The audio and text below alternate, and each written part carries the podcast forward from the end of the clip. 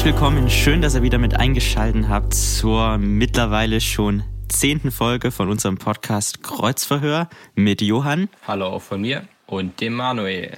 Hallo doch mal. Unser Gast heute ist eine allseits bekannte Persönlichkeit. Manche nennen ihn Stefan Rosbach. Besser bekannt ist er allerdings als Schnuff. Hallo Schnuff, schön, dass du da bist. Halli, hallo. Grüßt euch. Ja, wie gesagt, ich glaube, viele kennen dich schon. Trotzdem wird es sicherlich auch einige geben, die dich vielleicht noch nicht kennen. Deswegen jetzt am Anfang, die fünf Minuten am Anfang zu dir. Sag ein bisschen was über dich. Wer bist du? Woher kommst du? Was machst du? Wenn es nicht ganz fünf Minuten wären, ist auch nicht schlimm.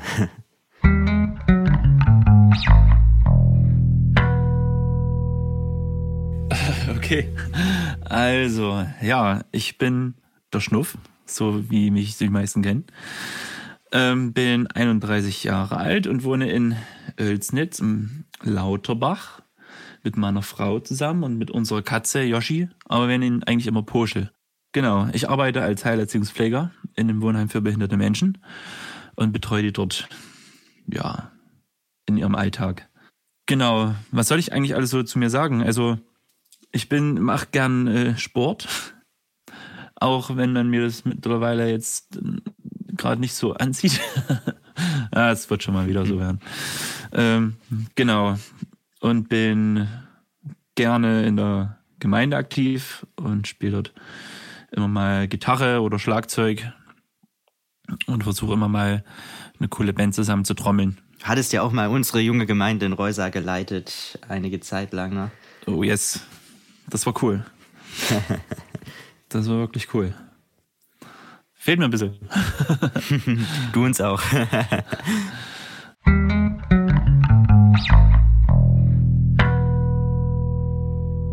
okay, dann gehen wir gleich mal äh, ins Thema rein. Der, also, was es hier ungefähr im Podcast gehen soll, ähm, ist nämlich dein Burnout, den du hattest.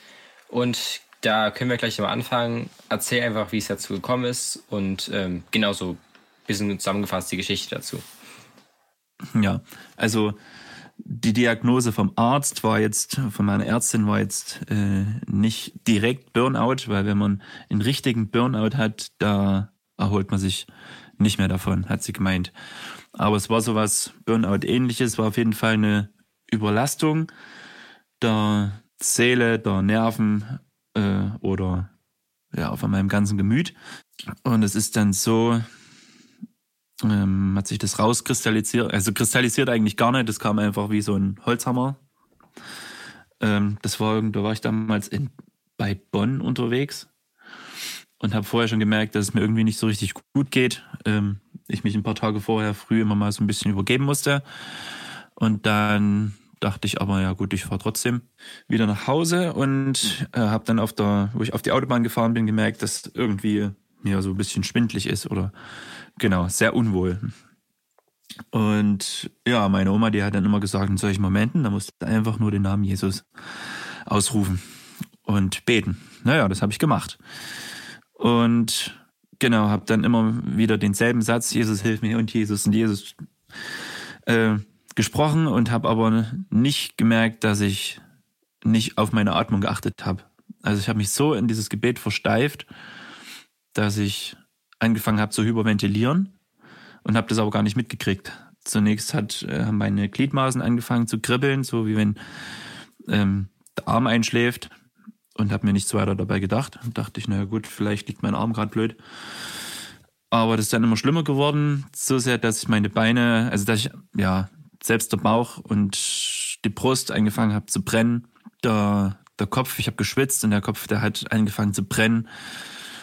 Ähm, wie wenn der ganze Körper plötzlich, ja, so gekribbelt, als wenn er einschläft und habe dann angefangen zu, zu krampfen im Auto und habe gerade so, ich habe gesagt, Gott, ich brauche jetzt, also ich kam nicht runter von der Autobahn, weil einfach das, das sind fünf, sechs Spuren gewesen und äh, ich irgendwie ganz links und hätte ganz rechts gemusst und kam irgendwie gar nicht klar.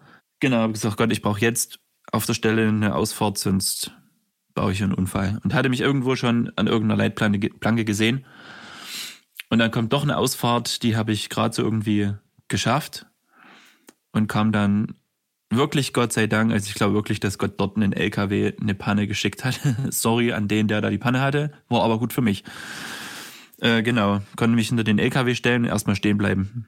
Das ist da erstmal so weit passiert. Ich dachte, ich habe vielleicht irgendwie zu wenig Zucker in mir oder genau, habe dann erstmal was getrunken und versucht mich wieder zu beruhigen und da habe ich aber schon wieder normal geatmet. Also ein bisschen schneller, aber halbwegs normal. Genau, das war da erstmal so die hauptkrasse Situation, wo ich gemerkt habe, okay, jetzt ist irgendwas ganz, ganz komisch. Wie ging es dann weiter an der Stelle? Ich habe dann mich untersuchen lassen von in einem Krankenhaus, in einer Klinik. Und die haben aber bloß erstmal mein Blut getestet und meine Organe und so, ob alles in Ordnung ist. Und es war in Ordnung, bis auf mein Blut. Ja, das hatte halt zu viel Sauerstoff. Wenn man zu viel atmet, hat man zu viel Sauerstoff, genau. Und das war halt nicht gut. Und dann hatte ich aber gleichzeitig auch massive Angststörung und habe mich nicht mehr getraut, Autobahn zu fahren. Blöd, wenn man da gerade in Bonn sitzt. also habe dann über mein Handy-Navi eingegeben, dass ich wieder nach Hause fahren will, aber die Autobahn unbedingt meiden muss. Und bin dann nach der Klinik nach Hause gefahren über Landstraße und irgendwelche Feldwege, nur dass ich weit weg von der Autobahn bin. War dann am Ende neun Stunden unterwegs, ohne Pause, weil ich Angst hatte ähm, und wollte nur noch nach Hause. Also es waren wirklich, glaube ich, die anstrengendsten neun Stunden in meinem Leben. Genau, zwischendurch immer wieder Panikattacken gekriegt, aber ich hatte vorher noch nie eine Panikattacke. Also ich wusste gar nicht, wie sich das anfühlt. Und hatte da regelmäßig Panikattacken auf dem Weg nach Hause. Und dann auch, wo ich zu Hause war. Hier habe ich mich dann untersuchen lassen und die haben dann festgestellt, dass das ja eine psychische ja, Überlastung war. Was würdest du jetzt rückblickend sagen, hast du vorher vielleicht falsch gemacht oder was würdest du sagen, hat sich verändert? Was machst du jetzt anders? Naja, ich habe, glaube ich, zu viel an zu vielen verschiedenen Positionen irgendwie gedacht, ich muss es alleine hinkriegen. Ich war so, so stolz, glaube ich, habe das nicht so richtig hingekriegt, Aufgaben zu verteilen an Menschen, die das vielleicht viel besser gemacht hätten als ich. Ich dachte da, ja, ich krieg so viel Lob und ähm, mache mein Zeug ganz gut und fühle mich wohl und es läuft ja auch ganz gut. Das muss mir erstmal einer nachmachen und genau. Aber Gott hatte da, glaube ich, schon, schon längst ganz andere im Blick, die das viel besser machen als ich. Hattest du schon mal da auch so eine Ahnung, so eine Vorahnung vielleicht gehabt, dass es sowas passieren könnte? Oder war, hast du einfach nur so reingelebt, ohne jetzt zu sehen, dass es dich auch treffen könnte irgendwo? Also ich habe mir immer gesagt, es ist zwar Stress, was ich so habe in meinem Leben, aber es ist positiver Stress.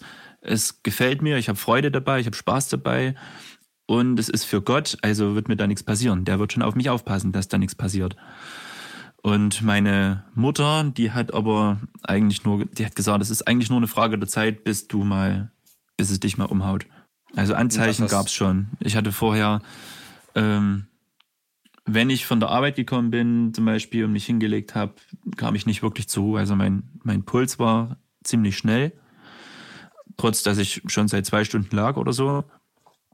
Aber mein Kopf hat irgendwie weitergearbeitet und hatte mal so ein bisschen Tinnitus. Den hat dann, ja, sogar mein Arzt gesagt, entweder nimmst Medikamente oder überhörst diesen Ton. Der vergeht auch wieder. ich habe ihn überhört. Äh, ging auch wieder weg. Ja, das waren so ein bisschen Anzeichen. Und was hast du dir äh, so gedacht, als dir gerade das, was deine Mutter gesagt hat, oder als du halt mal diese ähm, kleinen Vorzeichen hattest? Hast du die ein bisschen über, überhört oder genau, was waren deine Gedanken dazu? Ja, die hatte ich, habe ich alle überhört.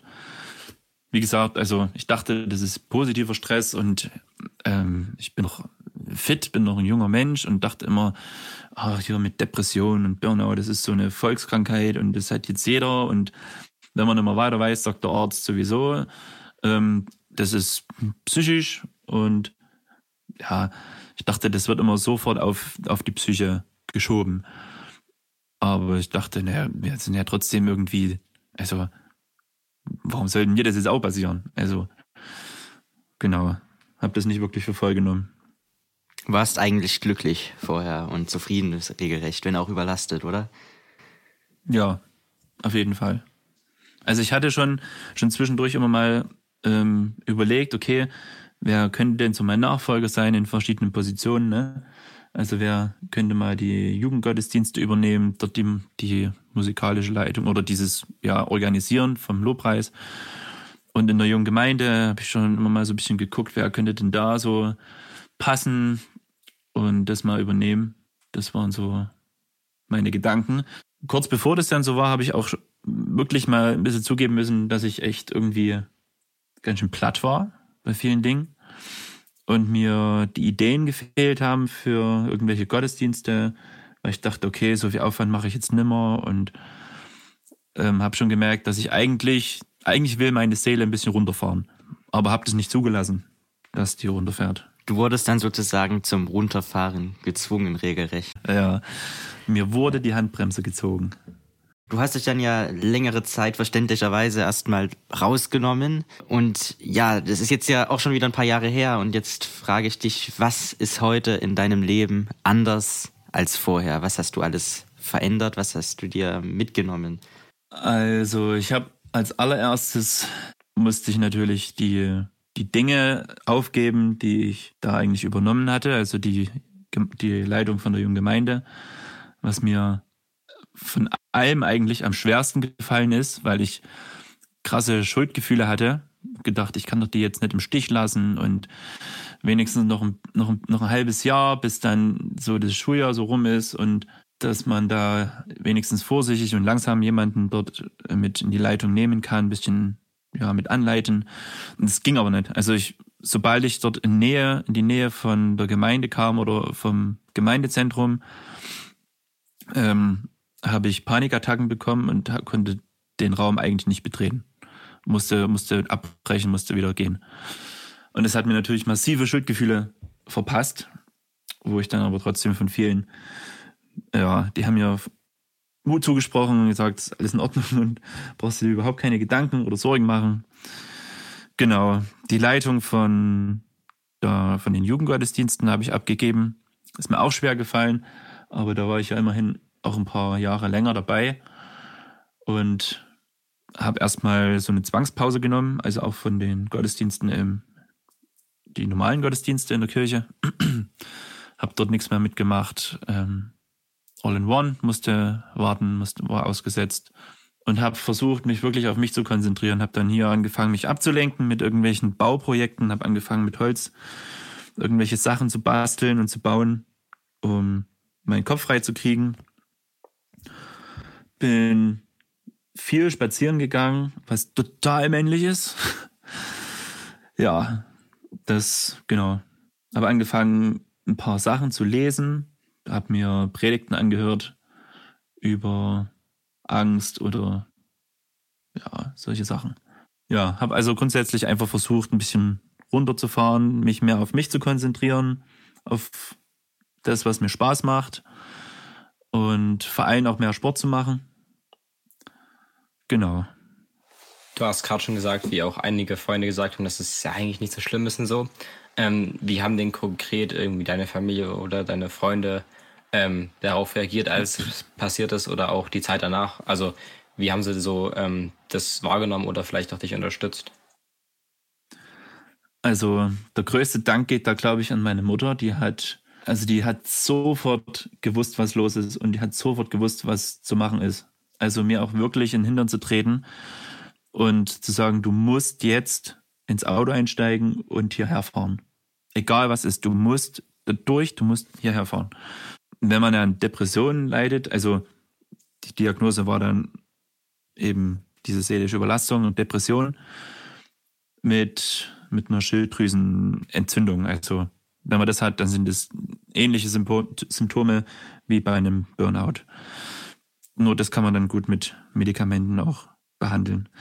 Genau, und meine Mutter wusste da Bescheid. Die hat sich das, ja, die wusste sofort, was zu tun ist. Ich kam dann auf frühes, wenn ich aufgewacht bin, einfach nicht aus dem Bett. Also ich konnte mich, ich wurde so schlapp, dass ich mich weder nach links noch nach rechts drehen konnte. Ich lag einfach nur wie tot drinne im Bett und habe nur drauf gewartet, dass ich ohnmächtig werde. Oder genau. Ist aber nicht passiert. Das war halt einfach nur dieses Empfinden und so ging es mir. Und sie wusste genau, wenn, der, wenn du im Bett liegen bleibst, wird es nicht besser. Du musst jetzt aufstehen. Du stehst jetzt auf, du isst was, trinkst was, dann ja, gehst du mal eine kleine Runde spazieren, soweit wie du schaffst und dann auch wieder zurück. Aber schau, dass du jetzt nicht die ganze Zeit nur da liegst. Genau, das hat mir auch wirklich geholfen, weil sobald ich aufgestanden bin und mich wirklich bewegt habe, ist es auch ein bisschen besser geworden. Aber die Kraft war schnell zu Ende. Ja, das Gute ist, dass in meiner Familie viele mit Medizin zu tun haben. Also meine kleine Schwester, die arbeitet in der Apotheke. Die wusste, welche Mittel schon so erstmal helfen, ohne dass man zum Arzt muss, die so ein bisschen, ja, für mich ganz gut sind. Meine Tante, die ist in, in Bayern, ist die Chirurgin. Gut, die konnte jetzt damit nicht so viel, sie konnte mir Mut zusprechen. genau, ja, Sie haben natürlich alle viel Mut zugesprochen und regelmäßig angerufen und sich gemeldet und meine Mutter war sehr viel da. Ja. Hast also weitgehend positive Erfahrungen mit deinen Mitmenschen sozusagen gemacht? Ja, durchweg. Alle. Sehr, das ist auf alle Fälle sehr, sehr gut und sehr wichtig, glaube ich, in der Situation. Ne? Ja. Also vor allem auch, weil man nicht nur in so einer Situation will man nicht ständig Leute um sich rum haben, sondern man will dann vor allem auch wirklich so absolute Ruhe haben. Und das hat viel geholfen, dass auch viele gesagt haben, wir kommen jetzt nicht vorbei, sondern wir lassen dir deine Ruhe. Gab es da trotzdem auch Momente, wo du mal echt irgendwie die Schnauze voll hattest von den ganzen, ja, wird schon alles wieder gut gehen und so? Also gab es noch so wirklich so Zeiten, wo du ähm, auch einfach genervt von den äh, ganzen ähm, Ermutigungen warst? Ja, also ich war ja vorher selber so einer, der dann immer gesagt hat, also du kannst dich da dagegen wehren, gegen solche Sachen, musst nur ordentlich beten und glauben und aber ja, das hat mir zum Teil hat's schon manchmal genervt. Also meistens war das gut, hat es mir geholfen, aber gerade in den Momenten, wo ich wirklich schlecht drauf war und je mehr ich Kraft gekriegt habe, desto mehr hat es mich genervt, diese positiven, das wird schon wieder und ne. Du hast gerade schon äh, gesagt, ja, beten und glauben. Wie hast du denn selbst Gott erlebt in der Zeit? Also mit, mit sehr gemischten Gefühlen weil ich gedacht habe, okay, wenn ich auf der Autobahn bin, mir geht's schlecht und ich rufe den Namen Jesus aus, dann muss alles weichen. Und das ist nicht passiert. Aber als ich gesagt habe, Gott, ich brauche jetzt eine Autobahn, eine Ausfahrt, die hat er mir geschenkt. Weil sonst hätte ich wirklich einen Unfall gebaut. Ich, wie gesagt, ich habe gekrampft und hatte das Auto nicht mehr unter Kontrolle. Klar, ich bin dann viel spazieren gegangen und habe erst habe ich mir nicht getraut, Gott anzuklagen, weil es ist immerhin Gott. Und was bilde ich mir, kleiner Mensch, ein, Gott da irgendwie ja, vors Loch zu schieben? Und mir ist aber irgendwann ja auch bewusst geworden, dass, dass Gott es aushält, wenn ich mal so richtig ausraste und laut werde und ihn anklag und sagt, es kann doch jetzt nicht dein Ernst sein. Aber ich habe auch erlebt, wie Gott genau auf solche Anklagen reagiert hat oder geantwortet hat. Also ich hatte das, das war mal, ich glaube, irgendwann abends lag ich im Bett und habe wirklich so richtig die Schnauze voll gehabt. Und habe gebetet und gesagt, Gott, das, warum so ein Scheiß jetzt? Und warum muss mir das passieren? Ich bin voll unterwegs so in deinem Namen und mach hier dass dein Reich gebaut wird und gib hier alles und warum haut es mich jetzt hier so um und warum muss ich jetzt die Füße stillhalten und warum muss es so wehtun? Kannst du das nicht auch anders machen? So, dass es nicht wehtut, ich halte auch die Füße still. Und dann habe ich wirklich so gemerkt, wie Gott so, ja, so, so schelmig, so lächelnd so mir antwortet so, also, mal ganz im Ernst, sei mal ehrlich zu dir selbst. Wenn es dir jetzt gut gehen würde, würdest du wirklich die Füße stillhalten? Und das hat gereicht, dass die Wut sofort weg war. Also weil es eine Gegenfrage war, die ich mir zu hundertprozentig selber beantworten konnte. Und ich wusste, dass, dass es ja irgendwie notwendig war, weil ich vorher halt die Anzeichen nicht wahrgenommen habe oder eben auch so stolz war ne, und dachte, ich krieg das alleine hin und ja, also er hat mir so ein bisschen gezeigt, du bist nicht der Einzige, der hier an meinem Reich baut. Da gibt es viel, viel, viel, viel, viel mehr. die das mindestens genau und noch viel besser können als du. Und das passt schon. Jetzt bist du ruhig, du darfst jetzt die Füße stillhalten, du darfst dich ausruhen, du darfst durchatmen. Und das heißt ja nicht, dass äh, ja unsere, unser Weg zu Ende ist oder dass du nie wieder Lobpreis machst oder nie wieder irgendwas leiten darfst. Aber jetzt bist du erstmal entspannt. Du hattest sozusagen Zeit zur Reflexion mit dir selbst und mit Gott. Ja. Also würdest du sogar vielleicht auch im Nachhinein sagen, dass du Gott dankbar dafür bist, wie er es gemacht hat, auch also am Anfang wahrscheinlich eher nicht so, aber so am Ende hingegen zu? Das ist natürlich eine schwere Frage. Wenn ich ehrlich bin, dankbar, hm, ja, doch. Weil auch meine Eltern oder speziell meine Mutter gesagt hat, hat wie soll denn das, also ich habe da sehr auch äh, an meinem Single-Sein gelitten zum Teil. Also ich hatte schon Beziehungen und Partnerschaften so, aber die waren jetzt eher kurz. Und meine Mutter, die hat auch schon gesagt, also wie soll denn deine Frau auch in deinem Leben Platz haben, wenn du nur unterwegs bist? Und wenn du mal nicht unterwegs bist, dann bist du gerade auf Arbeit. Wie willst du dich wirklich für eine, wie willst du fertig oder ja, bereit sein für eine Frau? Also für eine richtige die Zukunft hat. Ja, und jetzt im Nachhinein, ja, jetzt bin ich verheiratet, ne? Also Frage beantwortet. Wie geht es dir allgemein heute? Gut, sehr gut. Bin sehr glücklich. Aber mir fehlt auch ein bisschen, muss ich schon sagen, also mir fehlt es schon ein bisschen auch wieder aktiver zu sein. So in der Gemeinde eine Aufgabe zu haben und mich dort reinzuhängen. Es fehlt mir ein bisschen, aber ich weiß noch nicht so richtig, wie Gott es jetzt gerade so sieht.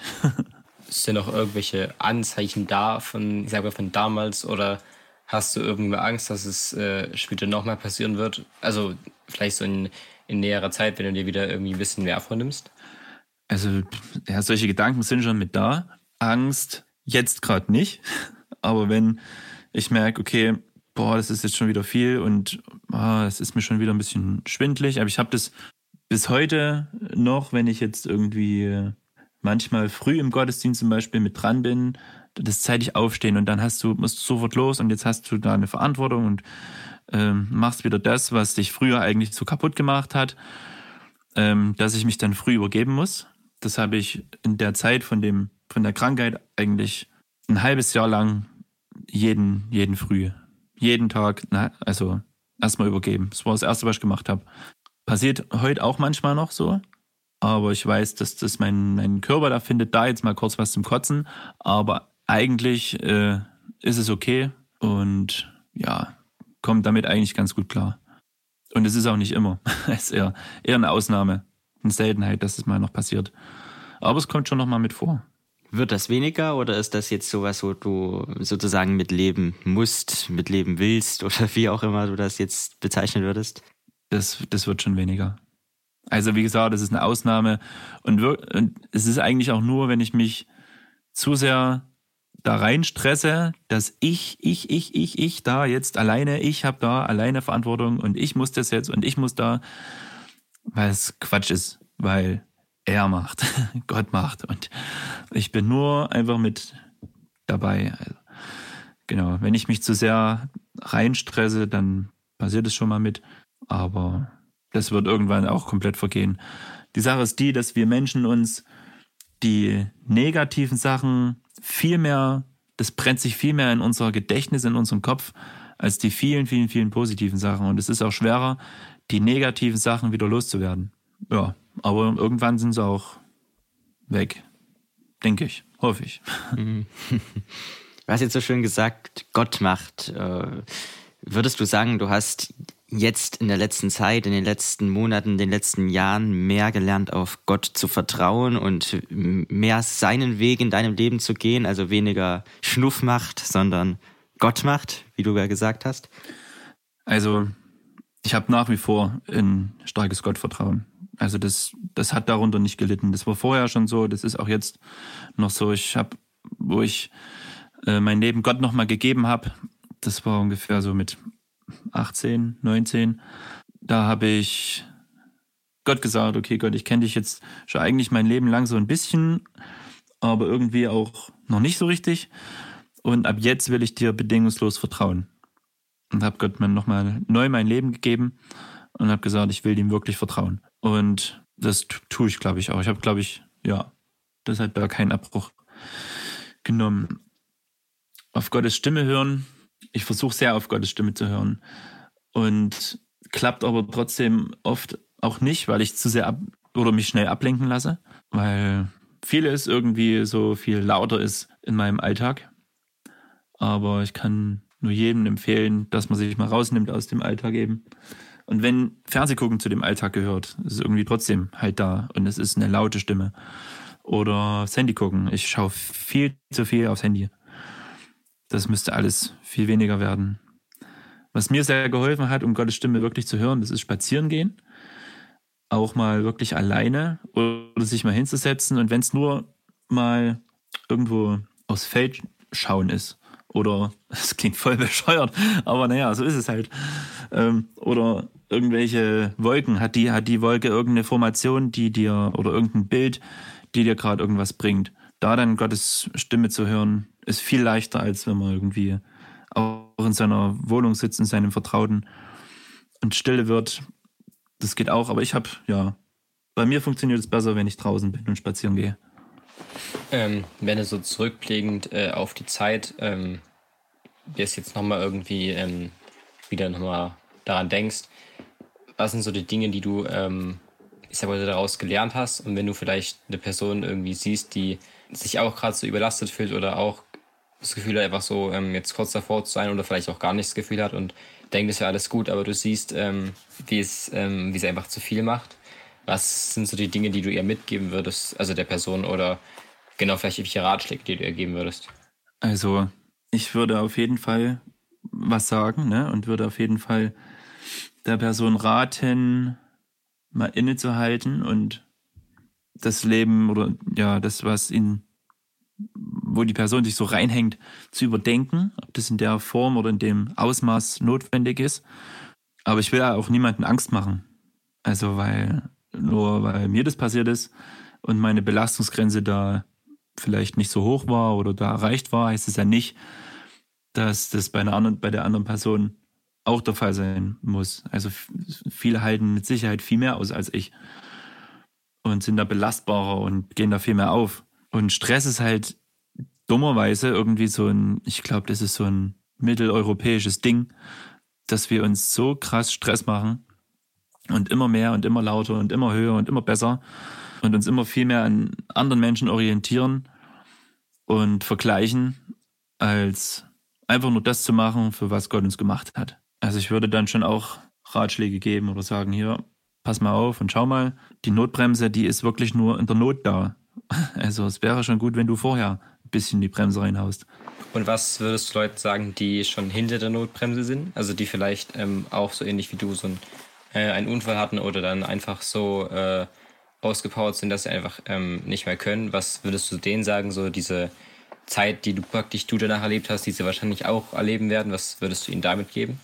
Auf jeden Fall nicht unbedingt Gott immer die Schuld zuschieben. Also die Schuld nicht bei Gott suchen, sondern eher dankbar sein, dass eben, ja, ich meine, ich lebe noch. Also, und ich hatte keinen Unfall. Ähm, dafür kann ich sehr dankbar sein und ja, viel mehr auf sich selbst hören, auf das, was die eigene Seele eigentlich sagt und spricht. Und wenn es schon soweit ist, also die Seele, die, die, die schreit auch, glaube ich. Also wenn's, wenn sie nicht mehr kann, dann schreit sie, komm, fahr mal runter, so, lass mich in Ruhe, ich kann immer. Also mehr auf sich achten und ja, sich einen Ausgleich suchen. Also jetzt Schule oder irgendeine Leiterschaft, ähm, irgendwo vorne dran zu stehen, das ist halt eine, eine psychische Belastung. Das heißt, man braucht einen körperlichen Ausgleich. Das heißt, Sport machen, das ist äh, kraftbringende Arbeit oder irgendwie Holz hacken oder irgendwas basteln oder was bauen. Das ist kraftbringende Arbeit, da denkt man zwar auch nach, aber also ich habe da aber nur über dieses Bauprojekt nachgedacht. Und das war sehr angenehm, weil ich da nur in meinem Tempo arbeiten musste, hatte keinen Druck, keinen Stress, musste mich mit niemandem vergleichen. Das hat mir sehr, sehr gut getan. Genau. Viel rausgehen, frische Luft, Sonne tanken und sich bei schlechten Tagen nicht unterkriegen lassen. Oder wenn man mal so einen Rückfall hat, also ich hatte das ja häufiger gehabt, ne? Wenn ich mich mal zwei Monate lang nicht übergeben habe und dann war es dann mal wieder so weit, dann nicht zu denken, ach, jetzt kommt es wieder zurück und wieder du Versager und bla bla bla, sondern ich habe dann gedacht, naja, zwei Monate ohne Kotzen, starke Leistung. Und habe mich dann von dem einen Mal oder wenn es nochmal war, dann nicht unterkriegen lassen, sondern auf das, was ich geschafft habe, konzentrieren ähm, und nicht auf das, was ich nicht geschafft habe.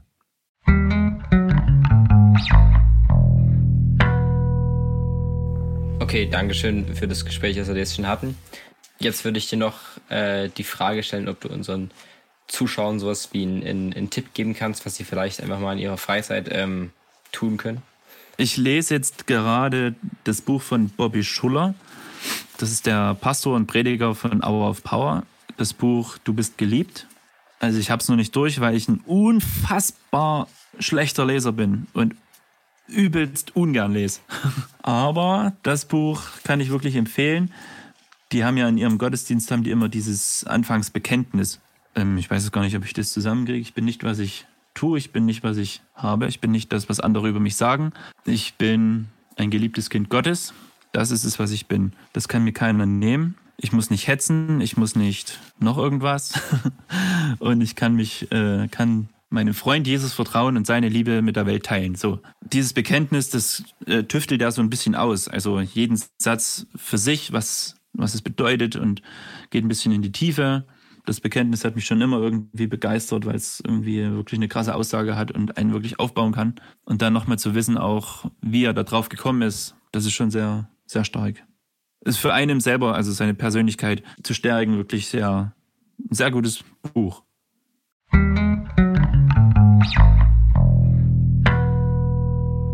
Vielen Dank dir für deinen Tipp.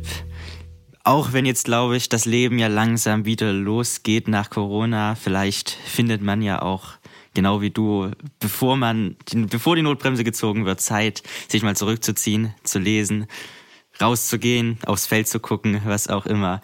Lieber Schnuff, danke, dass du da warst. Danke, dass du dich auch den sehr persönlichen Fragen gestellt hast. Ähm, ja, das war's dann für diese Woche. Schön, dass ihr eingeschaltet habt. Seid auch nächste Woche wieder mit dabei. Auf Wiedersehen, auf Wiederhören. Tschüss. Tschüss. Auch tschüss von meiner Seite.